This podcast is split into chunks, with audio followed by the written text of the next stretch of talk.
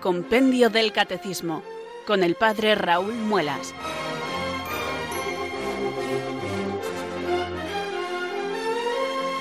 Muy buenas tardes, queridos oyentes de Radio María. Son las 4 o las 3 en Canarias.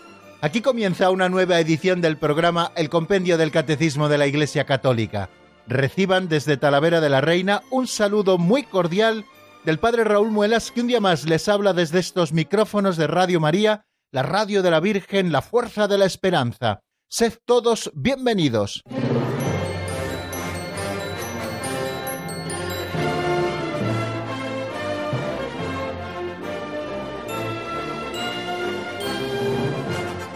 Ya saben, queridos oyentes, que los viernes los solemos esperar con mucha ilusión.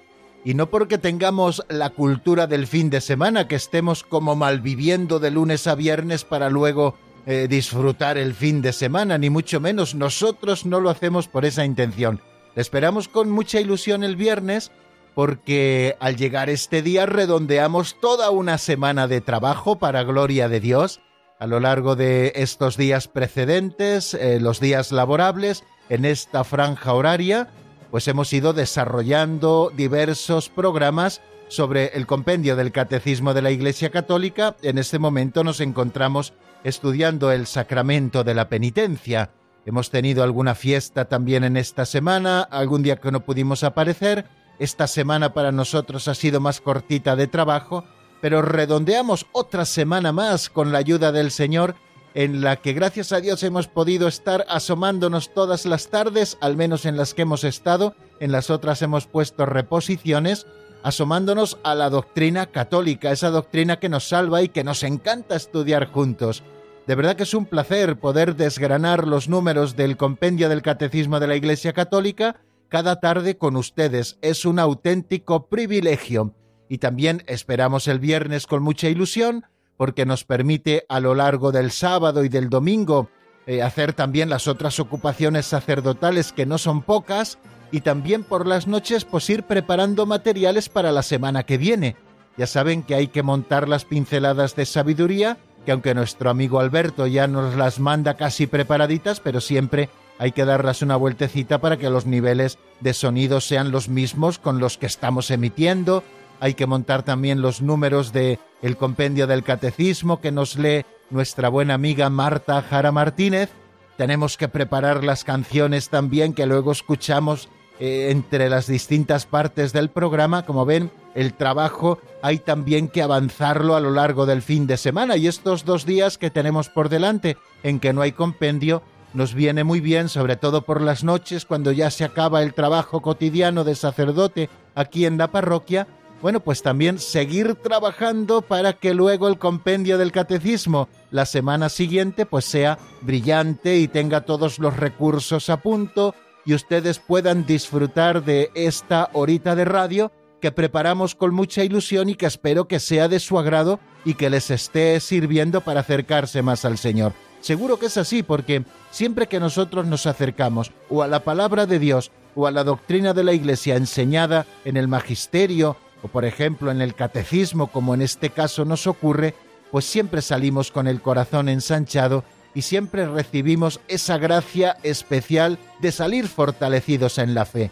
Nos acercamos al compendio del catecismo nosotros por las tardes para saber dar razón de nuestra esperanza, para que nuestra fe tenga cada vez más unas raíces más profundas, esté más arraigada en nuestra vida, nuestra fe también pase por el tamiz de nuestra razón y veamos que no hay enfrentamiento entre ellas, entre la fe y la razón, sino que la fe siempre es razonable y también la razón como una dimensión preciosa que el Señor nos ha regalado porque nos ha hecho a su imagen y semejanza con esa inteligencia, pues la inteligencia también busca creer. Fides queres intellectum, pero también lo podemos decir al revés, que la inteligencia también busca la fe porque en ella encuentra su plenitud. Pues amigos, pues todas estas cosas son las que nos proponemos o las que nos vamos a proponer hacer en estos siguientes 50 minutos de radio. Pues yo les animo, queridos amigos, a que renovemos la ilusión y a que miremos hacia el cielo. Siempre lo hacemos al comenzar nuestro programa.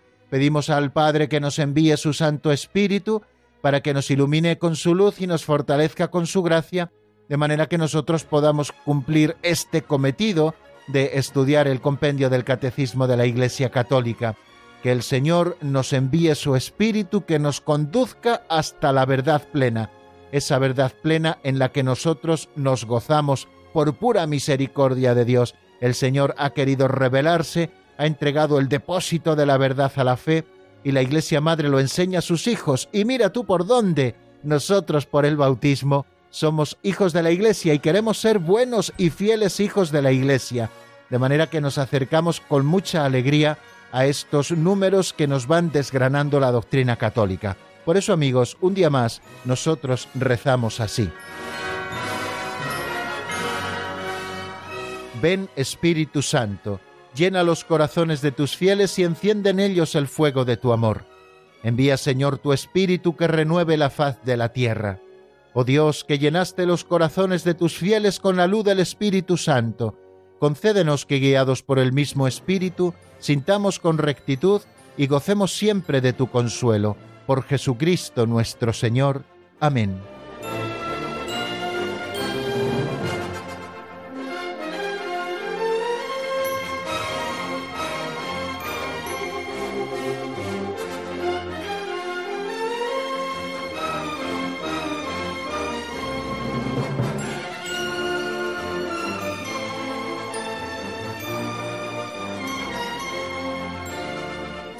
Continuamos, queridos amigos, desarrollando los distintos pasos que cada día damos cuando hacemos este programa titulado Compendio del Catecismo de la Iglesia Católica, aquí en la sintonía de Radio María. Ya saben que no afrontamos eh, de frente los números del Compendio del Catecismo y de pronto, sino que como los buenos deportistas, antes de hacer el ejercicio fuerte, hacemos un poquito de calentamiento y ese calentamiento para luego el estudio de los números del compendio nos lo proporcionan estas pinceladas de sabiduría que en la segunda sección de nuestro programa nos acompañan cada día. Son pequeñas narraciones de apenas un minuto, poquito más, que escribió don Justo López Melús hace muchos años y que a nosotros nos sirven en primer lugar para solaz de nuestros oídos, porque son piezas muy bien escritas, también muy bien leídas por nuestro amigo Alberto, y es un placer ya escucharlas, y luego estas pequeñas piezas literarias siempre nos dan pie a alguna reflexión sobre alguna de las ideas que estas pinceladas nos ofrecen. En realidad, estas pinceladas son ocasión para que nosotros reflexionemos, recemos, hagamos un poquito de meditación y vayamos aplicando la doctrina que conocemos a nuestra vida concreta. Tienen una dimensión muy práctica, de hecho, lo solemos llamar catequesis prácticas de suerte que la fe no quede solo a un nivel intelectual, sino que vaya bajando también a todas las dimensiones de nuestra existencia. La fe es lo que tiene, que no ha de quedarse únicamente en la inteligencia, sino que la fe tiende a la unicidad de vida, que una cosa sea la que pensemos y la misma cosa sea la que digamos y la misma cosa sea como obremos. Bueno, pues esto es lo que pretende la fe y con estas pinceladas queremos aportar un pequeño granito de arena a seguir ayudándoles en esta tarea. Vamos a escuchar hoy una pincelada que se titula Al suave calor de mi estufilla. Es preciosa, ya lo verán.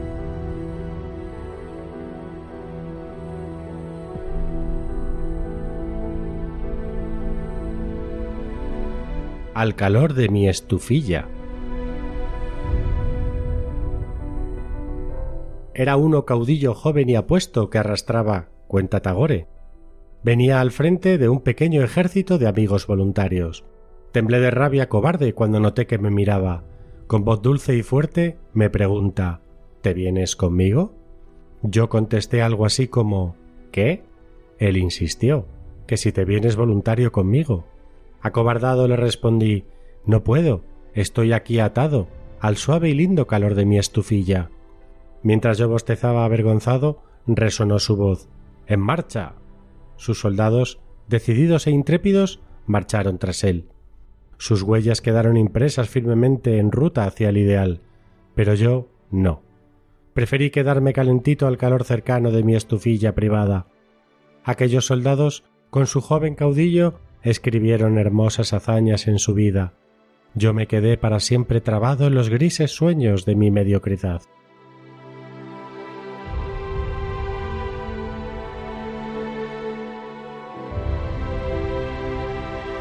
Qué interesante pincelada, queridos amigos, como casi todas las que escuchamos en estas tardes de compendio de catecismo.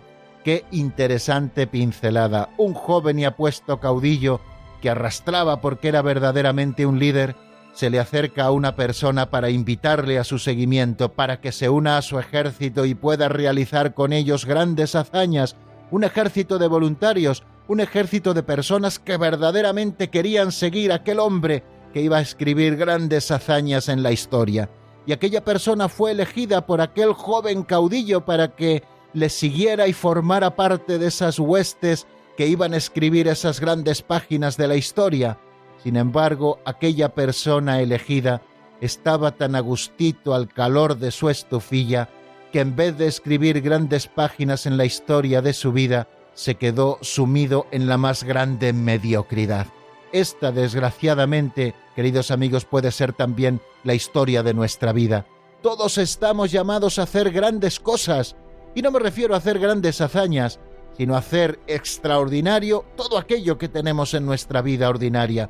Pero amigo, si te dejas llevar por la pereza, si te dejas llevar por lo calentito del sofá, si te dejas llevar lo que es todavía más triste por la televisión y por esos programas que no nos aportan nada más que a veces ponzoñan nuestra alma, pues al final no escribirás esas grandes páginas extraordinarias de tu vida ordinaria en la historia, sino que al final quedarás sumido en una mediocridad, en una pereza, que al final acabará comiéndote a ti mismo. Querido amigo, sal de la mediocridad, no podemos ser cristianos, le decía el Papa a los jóvenes de sofá, tenemos que abandonar el sofá, tenemos que abandonar las PlayStation y esos juegos con los que siempre a veces están jugando los chavales en las mejores edades para salir nuevamente a la calle, para llenar nuestras calles de alegría y sobre todo en lo que a mí toca para llenar también las parroquias del rostro joven de la iglesia, que son los jóvenes. Pero esto que le digo a los jóvenes, les digo también a los mayores. Cuántas señoras que estaban metidas en mil historias dentro de sus parroquias, de visita a los enfermos, de otras obras de caridad, colaborando con Cáritas o haciendo un ratito de oración, ahora ya se pasan la tarde viendo la televisión y no voy a citar el programa pues porque no viene al caso, pero se pasan las tardes en la televisión tan calentitas porque tienen que entretenerse. No nos dejemos llevar por la tentación de la pereza, queridos amigos, como se dejó llevar aquel que estaba tan agustito al suave calor de su estufilla.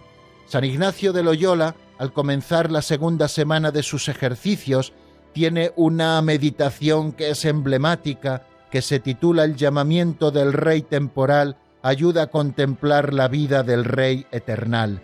Y en esta meditación, eh, San Ignacio nos invita a hacer composición viendo el lugar. Dice él, será aquí ver con la vista imaginativa sinagogas, villas y castillos por donde Cristo nuestro Señor predicaba, y como primer punto poner delante de mí un rey humano elegido de la mano de Dios nuestro Señor, a quien hacen reverencia y obedecen todos los príncipes y todos los cristianos.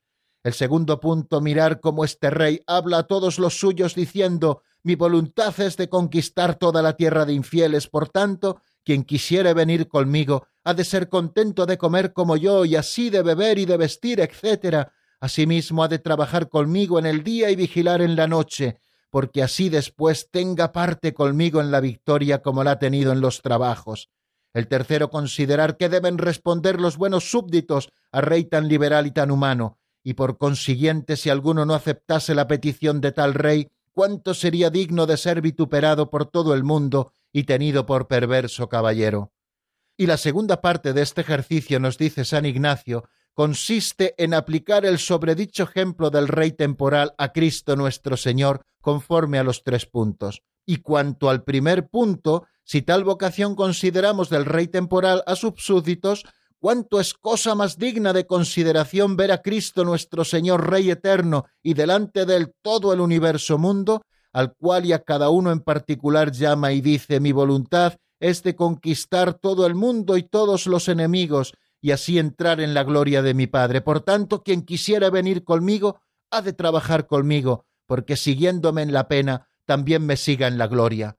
El segundo, considerar que todos los que tuvieren juicio y razón ofrecerán todas sus personas al trabajo, y el tercero, los que más se querrán afectar y señalar en todo servicio a su Rey eterno y Señor universal, no solamente ofrecerán sus personas al trabajo, más aún, haciendo contra su propia sensualidad y contra su amor carnal y mundano, harán oblaciones de mayor estima y mayor momento, diciendo Eterno Señor de todas las cosas, yo hago mi oblación con vuestro favor y ayuda, delante vuestra infinita bondad y delante vuestra Madre gloriosa y de todos los santos y santas de la corte celestial, que yo quiero y deseo y es mi determinación deliberada, solo que sea vuestro mayor servicio y alabanza, de imitaros en pasar todas injurias y todo vituperio y toda pobreza, así actual como espiritual, queriéndome vuestra santísima majestad elegir y recibir en tal vida y estado. Bueno, esta es la meditación, se la ha leído textualmente del seguimiento del rey temporal, nos lleva al seguimiento del rey eternal. Primero nos pone una parábola San Ignacio muy parecida a la que hemos escuchado esta de Tagore, y después cuál ha de ser nuestra respuesta a un rey tan liberal, tan generoso y tan humano. Bueno, pues después hagamos la transposición a que quien nos llama no es un rey eternal y según el esquema de los caballeros del siglo XVI, sino que es el Rey eterno Jesucristo nuestro Señor, que te llama a conquistar a todo el mundo a través del apostolado y de una vida entregada a la fe que tú profesas. ¿Cuál será tu respuesta? ¿Estoy aquí a gustito al calor de mi estufilla? ¿No será mejor dejar la estufilla y aunque pasemos un poco frío, lo pasemos con Cristo y siempre unido a Él? Aquí queda la propuesta, querido amigo, sigue a Cristo sin mirar jamás atrás.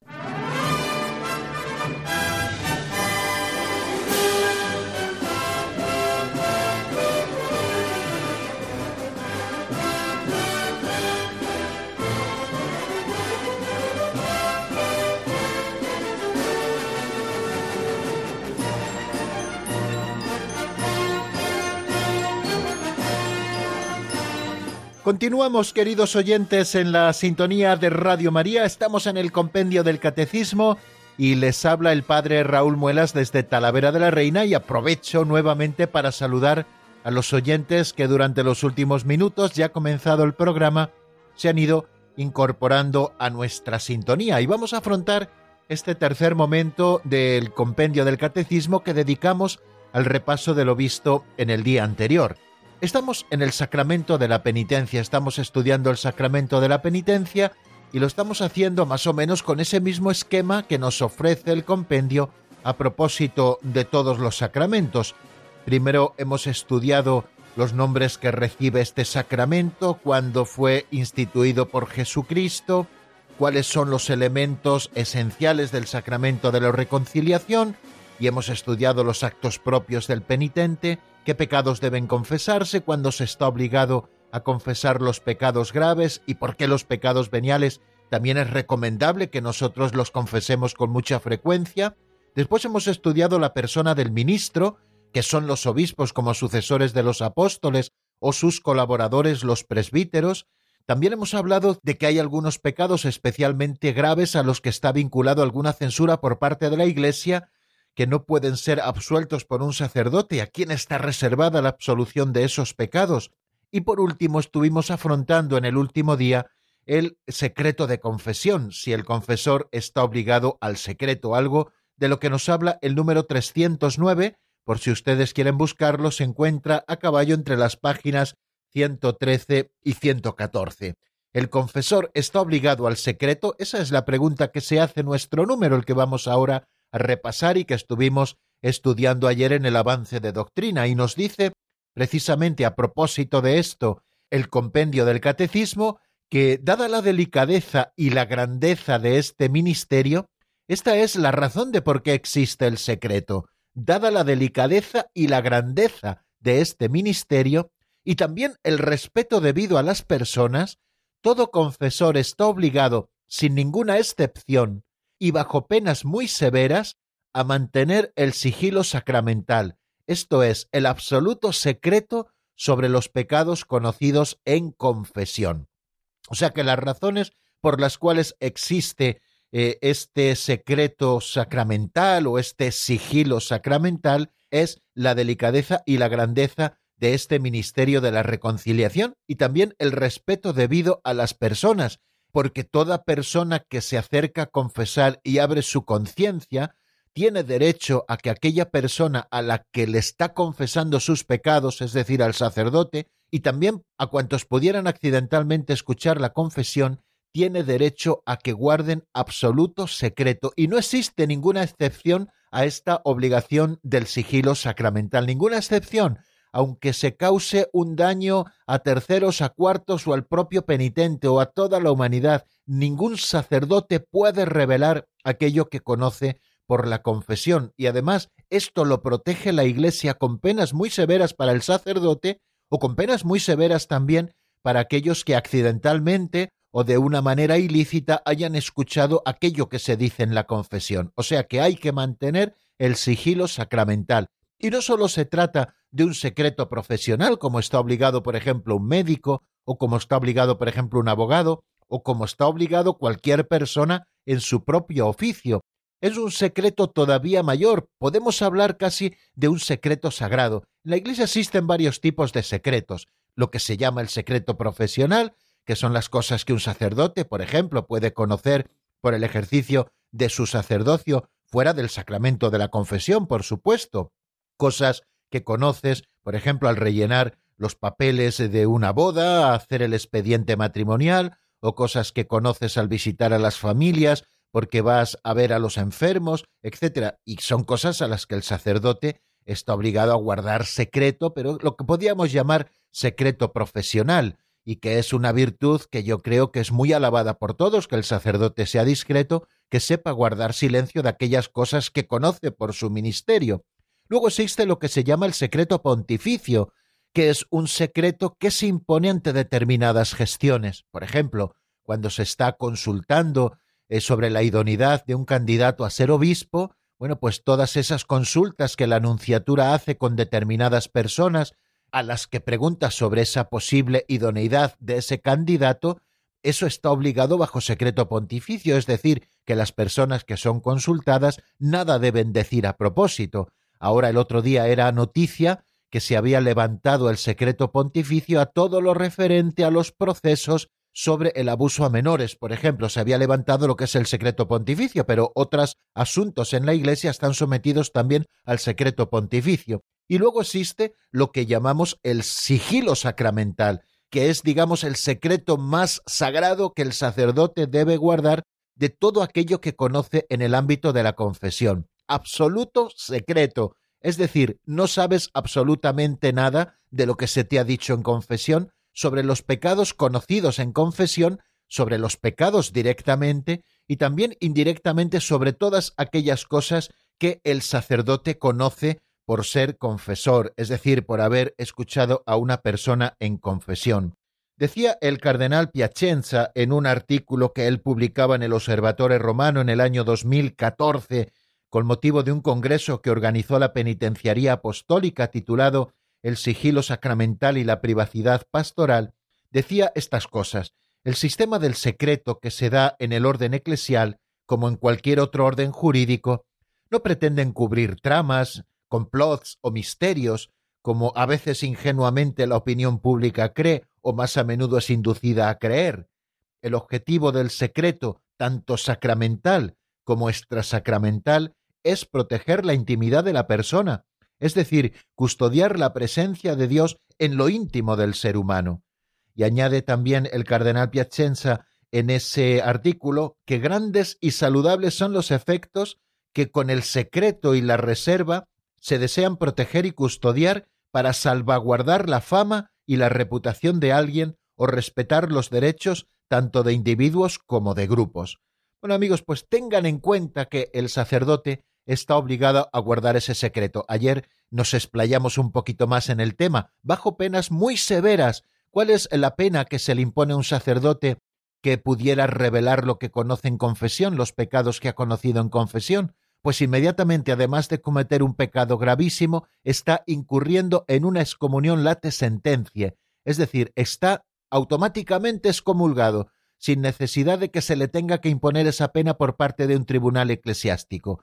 Por el hecho de haber revelado lo que conoce por confesión, el sacerdote está incurriendo en una excomunión late sentencia especialmente reservada al romano pontífice, a la sede apostólica. Luego, ningún sacerdote ni ningún obispo puede perdonar ese pecado a no ser el Santo Padre que ejerce este ministerio a través de un tribunal del fuero interno que existe en la Iglesia y que se llama penitenciaría apostólica, al que hay que recurrir para recibir licencias para poder absolver de esos cinco pecados que ya les dije en su momento que están grabados con una excomunión late sentencia especialmente reservada a la sede apostólica. El sacerdote, por lo tanto, está obligado a guardar secreto directamente de los pecados e indirectamente de todo aquello que conoce por la confesión. Y no solamente el sacerdote, como les dije, sino que también aquellas personas que pudieran escuchar lícita o ilícitamente la confesión de los pecados de algún penitente están obligados a guardar el mismo secreto. Por ejemplo, lícitamente puede saber los pecados que ha confesado una persona el intérprete. Una persona que no hable la lengua del sacerdote puede confesarse por intérprete, la Iglesia lo permite, estando los dos delante, y ese intérprete está obligado a guardar el mismo sigilo que tiene que guardar el sacerdote. Y lo mismo aquel que ilícitamente pudiera haber escuchado una confesión, que bien por cotilleo o bien porque lo hace accidentalmente escuchase a una persona confesarse, que sepa que está obligado al mismo secreto, igual que aquel que pudiera por medios técnicos, que ya hablamos también grabar lo que sucede en un confesionario, pues también está obligado al mismo secreto, aunque ya por el mero hecho de grabarlo para divulgarlo, ya está incurriendo en penas muy graves también en la Iglesia. Y es que la Iglesia quiere proteger el sacramento de la penitencia para que la gente con confianza pueda recurrir a este tribunal de la misericordia, que la gente tenga la confianza de acudir sabiendo que todo aquello que revelen de su conciencia va a ser guardado. Lo que pasa en el confesionario, lo que se escucha en el confesionario, se queda en el confesionario. Y el sacerdote aquel que es ministro del sacramento de la penitencia está acostumbrado a escuchar y a olvidar, porque es lo que tiene que hacer. Al menos tenemos que retener en la memoria unos minutos los pecados que se nos confiesan para poder luego aconsejar certeramente a aquellas personas que viene buscando el consuelo para que puedan mantenerse en esa perseverancia en el bien y que la enmienda de su vida sea una realidad. Y apenas la persona se ha marchado, el sacerdote ha de olvidar todo aquello que ha escuchado, porque lo que se conoce por confesión es como si no se conociera y no debe influir, y tenemos que ser especialmente escrupulosos en eso, no debe influir para nada en nuestro actuar y mucho menos, por supuesto, en el decir, porque todo lo que se conoce por confesión, especialmente los pecados y aquello que rodea también a la confesión, está bajo absoluto secreto, bajo lo que se ha llamado el sigilo sacramental. Y creo que no vamos a decir mucho más sobre el tema. Yo creo que hemos repasado un poquito lo que dijimos en el día de ayer, de otra manera, pero para que se nos queden quizá las ideas más importantes. Vamos a detenernos un momentito en la palabra y vamos a escuchar una canción que nos ayude a reflexionar sobre las cosas que estamos diciendo en este momento. Yo les propongo que escuchemos ahora un tema de Rey Lugo titulado Acércate a mi corazón que está sacado del álbum Bendíceme. Lo escuchamos y enseguida estamos nuevamente juntos.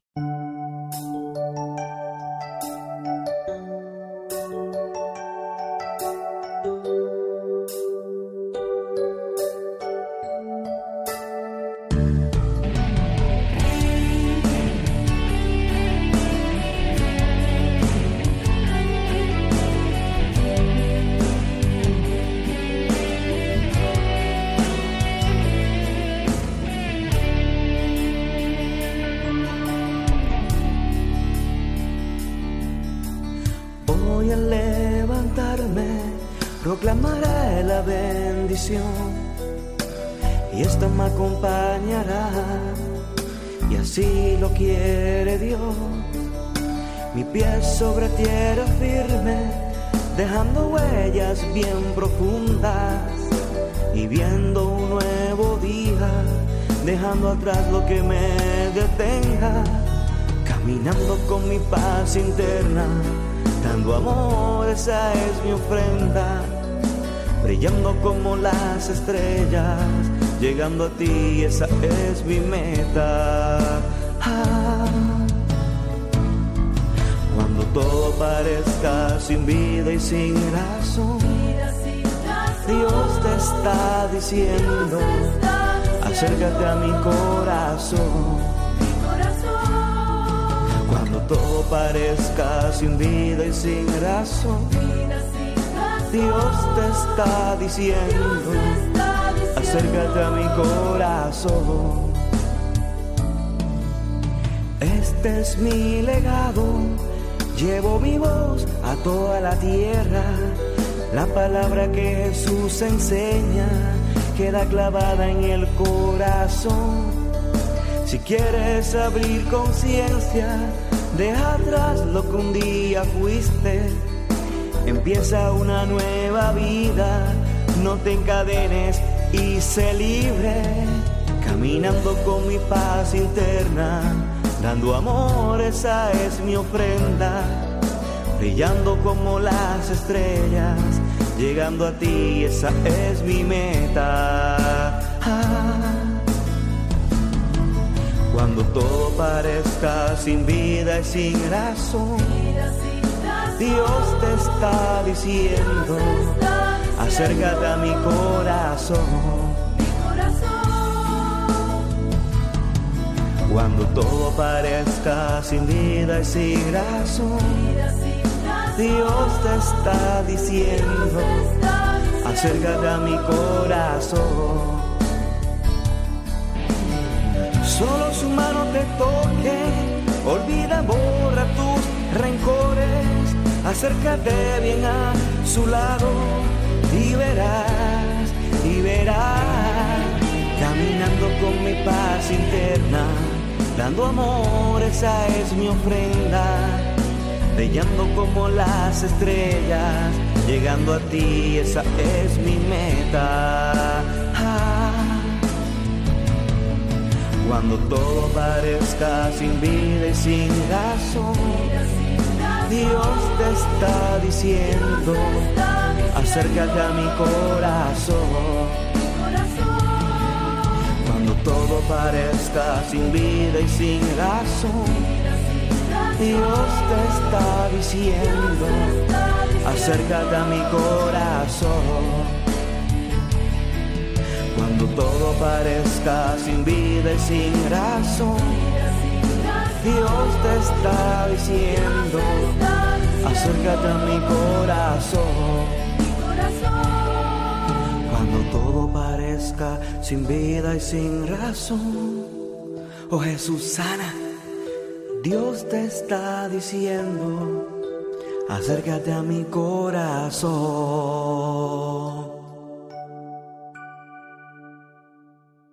Están escuchando el Compendio del Catecismo con el Padre Raúl Muelas.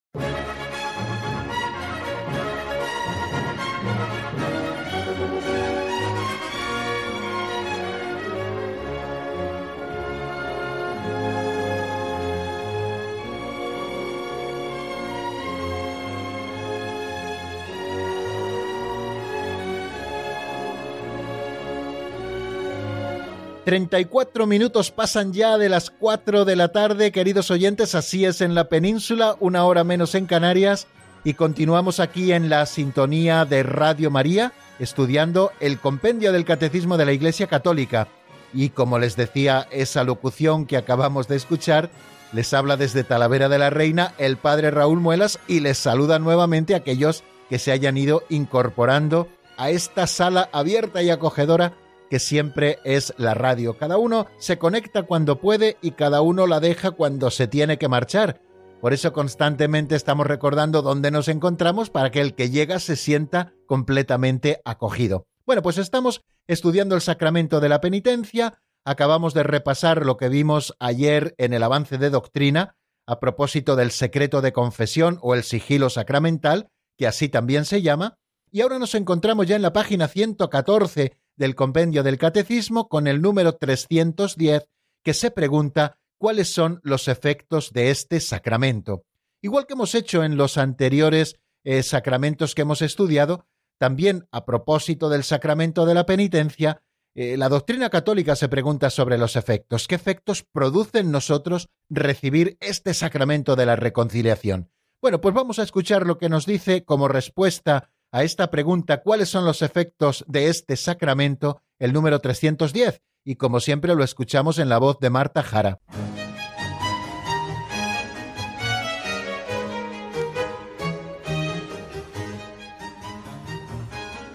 Número 310. ¿Cuáles son los efectos de este sacramento? Los efectos del sacramento de la penitencia son la reconciliación con Dios y por tanto el perdón de los pecados, la reconciliación con la Iglesia, la recuperación del estado de gracia si se había perdido, la remisión de la pena eterna merecida a causa de los pecados mortales y al menos en parte de las penas temporales que son consecuencias del pecado, la paz y la serenidad de conciencia y el consuelo del espíritu, el aumento de la fuerza espiritual para el combate cristiano.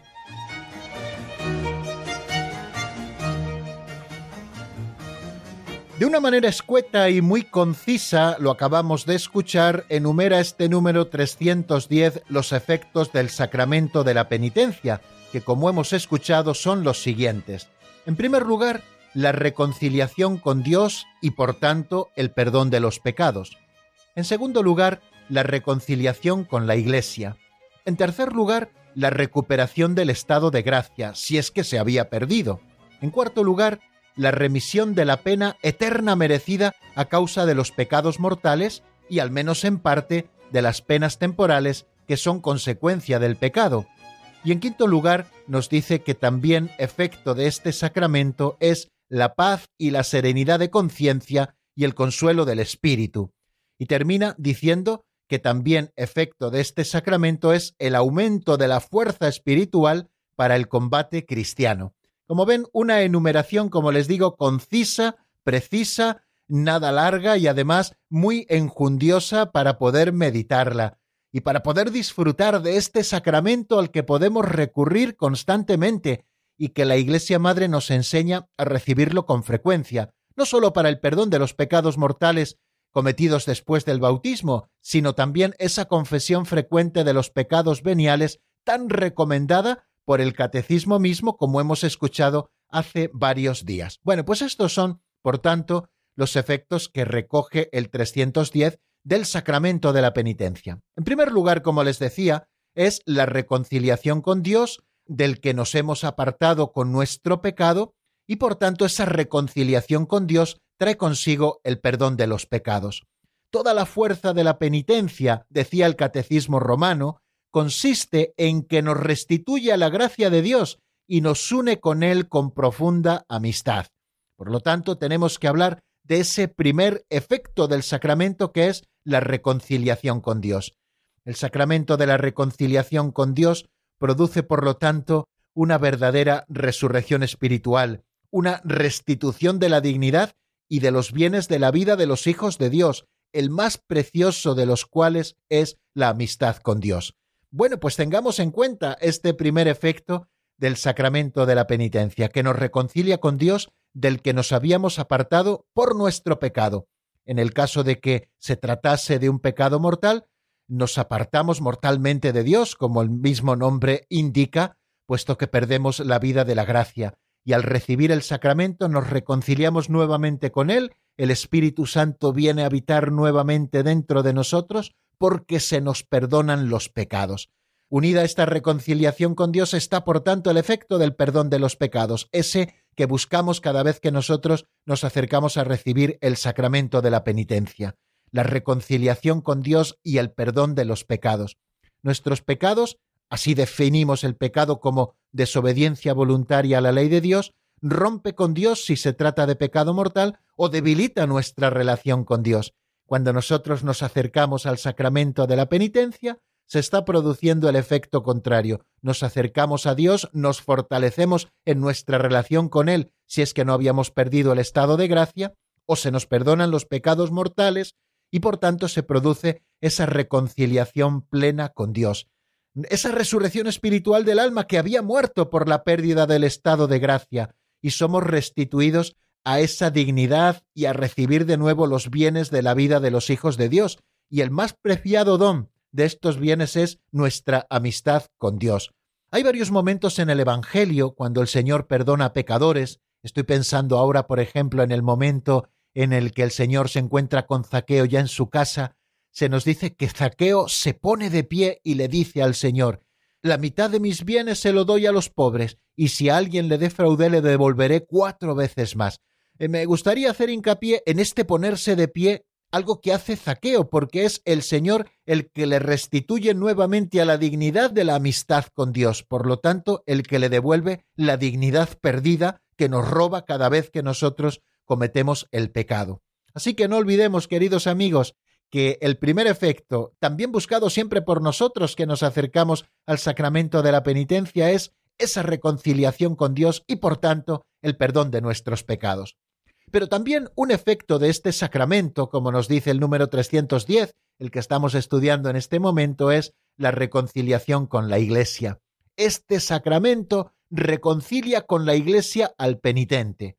Fijaros que el pecado menoscaba o rompe también la comunión fraterna. El sacramento de la penitencia lo que hace es reparar o restaurar esa comunión fraterna menoscabada o rota a causa del pecado cometido. En este sentido, el sacramento de la penitencia no cura solamente al que se reintegra en la comunión eclesial, sino que también tiene un efecto vivificante sobre la vida de la Iglesia que ha sufrido por el pecado de uno de sus miembros. Fijaros que al final el pecado en nuestra vida es como un trombo que se produce en ese organismo que es la Iglesia y que afecta al final a toda la Iglesia. La reconciliación que nos ofrece este sacramento del que estamos hablando también nos reconcilia con la Iglesia, y no solamente le reconcilia con la Iglesia al pecador, sino que también produce un efecto vivificante, como nos dice el Catecismo Mayor sobre la vida de la Iglesia, puesto que toda la Iglesia es la que se ha visto menoscabada y ha sufrido por el pecado de uno de sus miembros. Restablecido o afirmado en la comunión de los santos, continúa diciéndonos el número 1469 del Catecismo Mayor de la Iglesia, el pecador es fortalecido por el intercambio de los bienes espirituales entre todos los miembros vivos del cuerpo de Cristo, estén todavía en situación de peregrinos o que se hallen ya en la patria celestial. Es la comunión de los santos que se pone de manifiesto también cada vez que nosotros recibimos el sacramento de la penitencia por esa reconciliación con la Iglesia Madre a la que también hemos herido con nuestro pecado, lesionando esa fraternidad que el Señor quiere que vivamos. Recordad que la Iglesia ha de ser, por voluntad de Dios, instrumento de unidad de todos los hombres e instrumento también de la unidad de todos los hombres con Dios, y el pecado lesiona esa unidad y esa comunión. Por tanto, Queridos amigos, igual que existe una contrapartida a la comunión de los santos fruto del pecado, puesto que el pecado de cada uno de los miembros abaja toda la Iglesia, también la reconciliación con la Iglesia de uno de sus miembros que ha pecado a través del sacramento de la penitencia está enriqueciendo a toda la Iglesia y está haciendo fluir todo ese caudal de bienes que la Iglesia tiene por la comunión de los santos en ese pecador que se ha arrepentido de sus pecados y que se ha acercado al sacramento de la penitencia. Por tanto, amigos, nos reconcilia con Dios y nos perdona los pecados y también nos reconcilia con la Iglesia. Hay un texto muy bonito de la exhortación apostólica Reconciliatio Penitencia del Papa San Juan Pablo II, en el número 31, si ustedes quieren leerlo con más calma, que dice lo siguiente, pero hay que añadir que tal reconciliación con Dios tiene como consecuencia, por así decir, otras reconciliaciones que reparan las rupturas causadas por el pecado. El penitente perdonado se reconcilia consigo mismo en el fondo más íntimo de su propio ser, en el que recupera la propia verdad interior. Se reconcilia con los hermanos agredidos y lesionados por él de algún modo. Se reconcilia con la Iglesia, se reconcilia con toda la creación. Y más efectos, la remisión de la pena eterna merecida a causa de los pecados mortales. Alguien que ha pecado mortalmente merece esa pena eterna. De hecho, si nosotros morimos en pecado mortal, pues vamos al infierno. Así lo ha explicado siempre la Iglesia, porque el pecado mortal merece una pena eterna. Bueno, pues como efecto también del sacramento de la reconciliación, se produce la remisión de esa pena eterna merecida a causa de los pecados mortales, y también de las penas temporales que traen consigo también los pecados. al menos en parte, también remite esa pena temporal y lo explicaremos un poquito más cuando hablemos en el próximo día sobre las indulgencias, ¿no? que están muy relacionadas también con el sacramento de la penitencia. O sea que el pecado tiene como consecuencia la pena eterna si es un pecado mortal y penas temporales, tanto el pecado mortal como los pecados veniales. Bueno, pues como efecto del sacramento de la penitencia, se remite esa pena eterna merecida a causa de los pecados mortales y al menos también se remite parte de la pena temporal que es consecuencia del pecado. Y luego un efecto también importantísimo, que además en la propia fórmula de la absolución sacramental se recoge, recibe por el ministerio de la Iglesia el perdón y la paz. Quiere decir que la paz y la serenidad de conciencia y el consuelo del espíritu también son efecto del sacramento de la penitencia. Y creo que todos podríamos hablar, dando testimonio, de las veces que hemos experimentado esa paz y esa serenidad de conciencia y ese consuelo del espíritu cuando hemos recibido este sacramento. Y por último nos dice que otro efecto es el aumento de la fuerza espiritual para el combate cristiano. Ya saben que constantemente tenemos que estar combatiendo, combatiendo contra nuestras propias pasiones y combatiendo también esa inclinación al pecado que llamamos concupiscencia. Tenemos que luchar también contra los enemigos del alma y tenemos que luchar también contra las persecuciones de las que a veces es objeto aquel que quiere vivir su vida cristiana. Bueno, pues el sacramento de la penitencia tiene también como efecto ese aumento de la fuerza espiritual para el combate cristiano.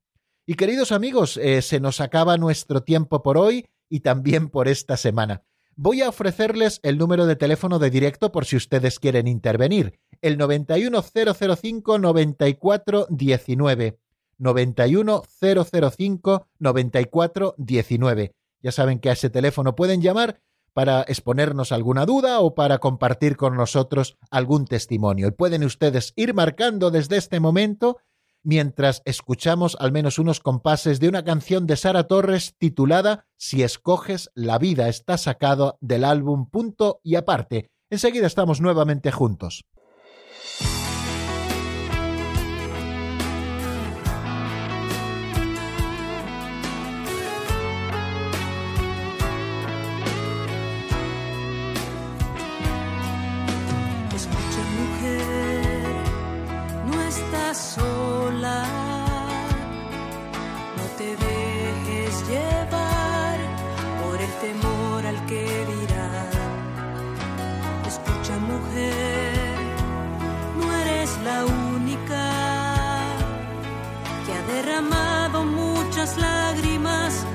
No saber qué escoger. Pero si escoges la vida,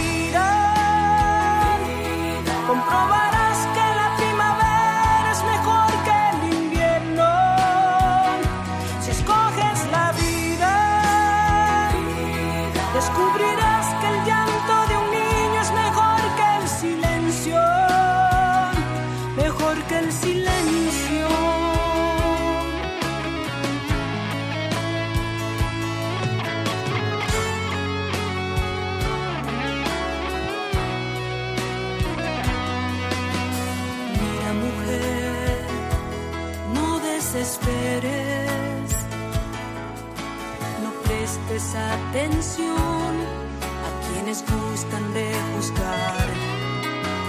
Mira mujer, date tu tiempo, la verdad palpita en ti, confía en tus sentimientos, pues si escoges la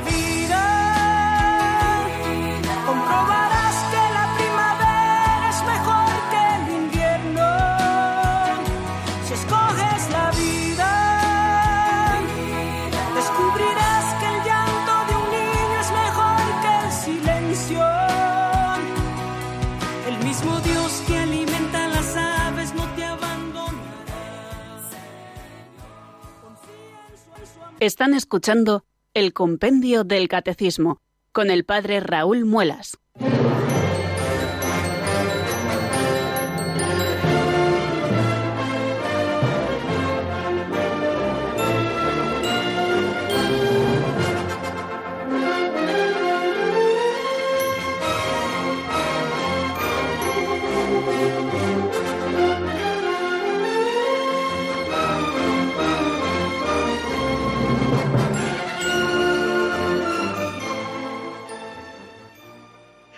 Diez minutos nos separan, queridos oyentes, de las cinco de la tarde, de las cuatro en Canarias, y aquí seguimos en el compendio del catecismo, abriendo nuestro teléfono de directo, 91005-9419.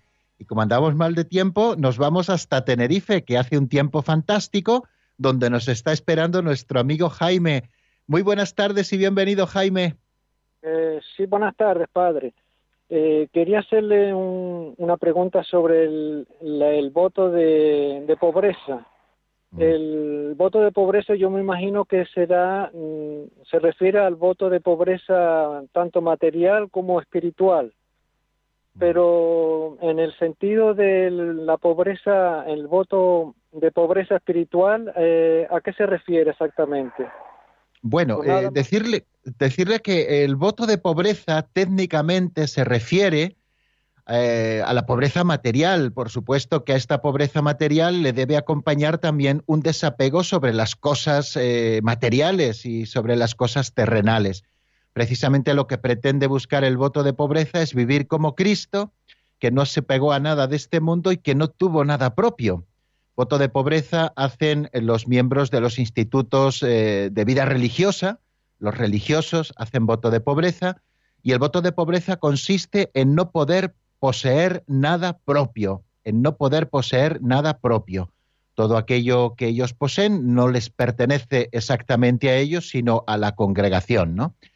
Eh, ahora, a este voto de pobreza material, que es exactamente al que se recibe, al que se refiere canónicamente la palabra voto de pobreza, debe ir acompañado, por supuesto, ese voto de pobreza interior, es decir, no apegar el corazón nada más que a Dios como el único bien supremo de nuestra vida.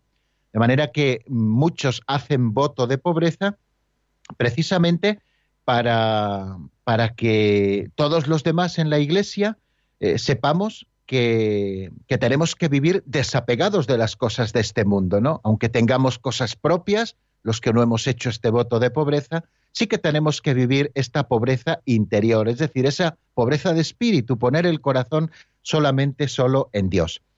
Bueno, y vamos a, también a responder a una llamada de una oyente de Madrid que no sale en antena, pero que nos decía lo siguiente, que le han puesto una penitencia que consiste en hacer un acto de misericordia y nos preguntaba que, en qué consiste o cómo puede cumplir esa penitencia. Bueno, pues haciendo una obra de misericordia dar, dar de comer al hambriento, dar de beber al sediento, dar posada al peregrino. Eh, en cuanto a las obras de misericordia corporales o también obras de misericordia espirituales, enseñar al que no sabe, dar buen consejo al que lo necesita. Eh, ¿Podría valer eh, dar una limosna, por ejemplo, a un pobre? Pues podría valer también, claro que sí, como, como un acto de misericordia. también puede referirse al hablar de hacer un acto de misericordia pues tener un acto de comprensión con una persona, por ejemplo, eh, de la que te sientes un poco alejado, pues porque a lo mejor ha ocurrido alguna cosa entre vosotros que os ha distanciado y tener un acto de acercamiento sería también un acto de misericordia, no para echar en cara nada, por supuesto, eh, sino precisamente para, para, bueno, pues para esa misericordia que nosotros hemos aprendido en la, en la propia confesión, pues poder hacerle partícipe a los demás de ella. Quiere decir que es una penitencia bastante amplia en cuanto a su modo de cumplirla, así que puede usted elegir, porque así le ha dejado el propio confesor, qué acto de misericordia realizar y realizarlo con la alegría del que también está haciendo una satisfacción por sus pecados. Y vamos a dar paso a otra llamada que nos llega desde Almería. Allí está María. Buenas tardes y bienvenida, amiga. Hola, buenas tardes. Felicidades por el programa. Muchísimas gracias, María. Dios te lo pague. Enhorabuena.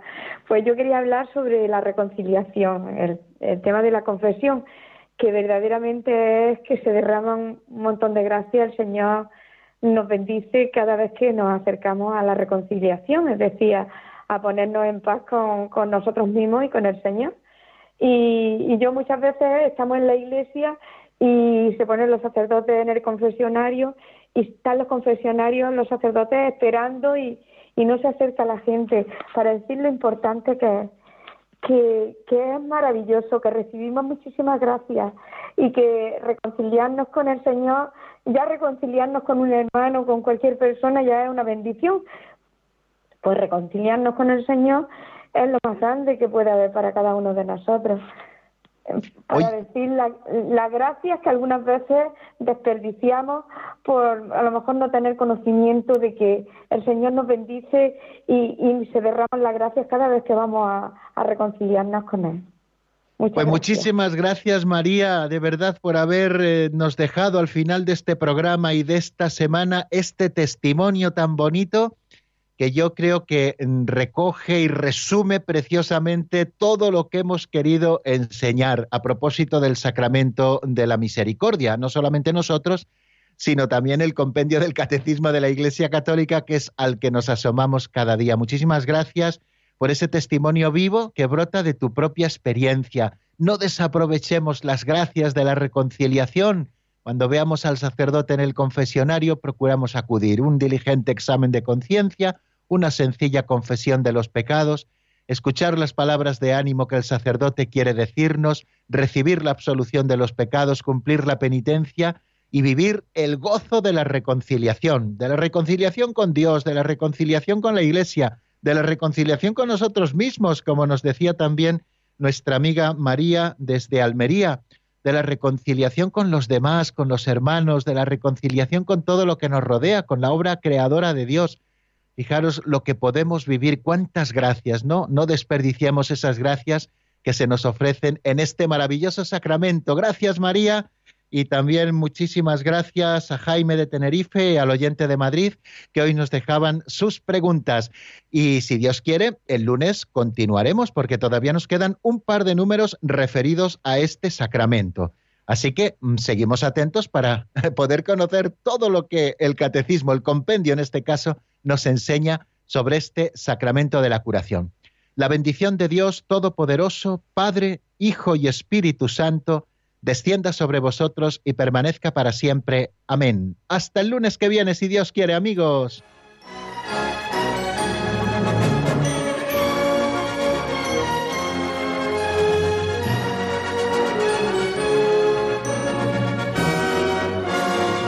El Compendio del Catecismo con el Padre Raúl Muelas.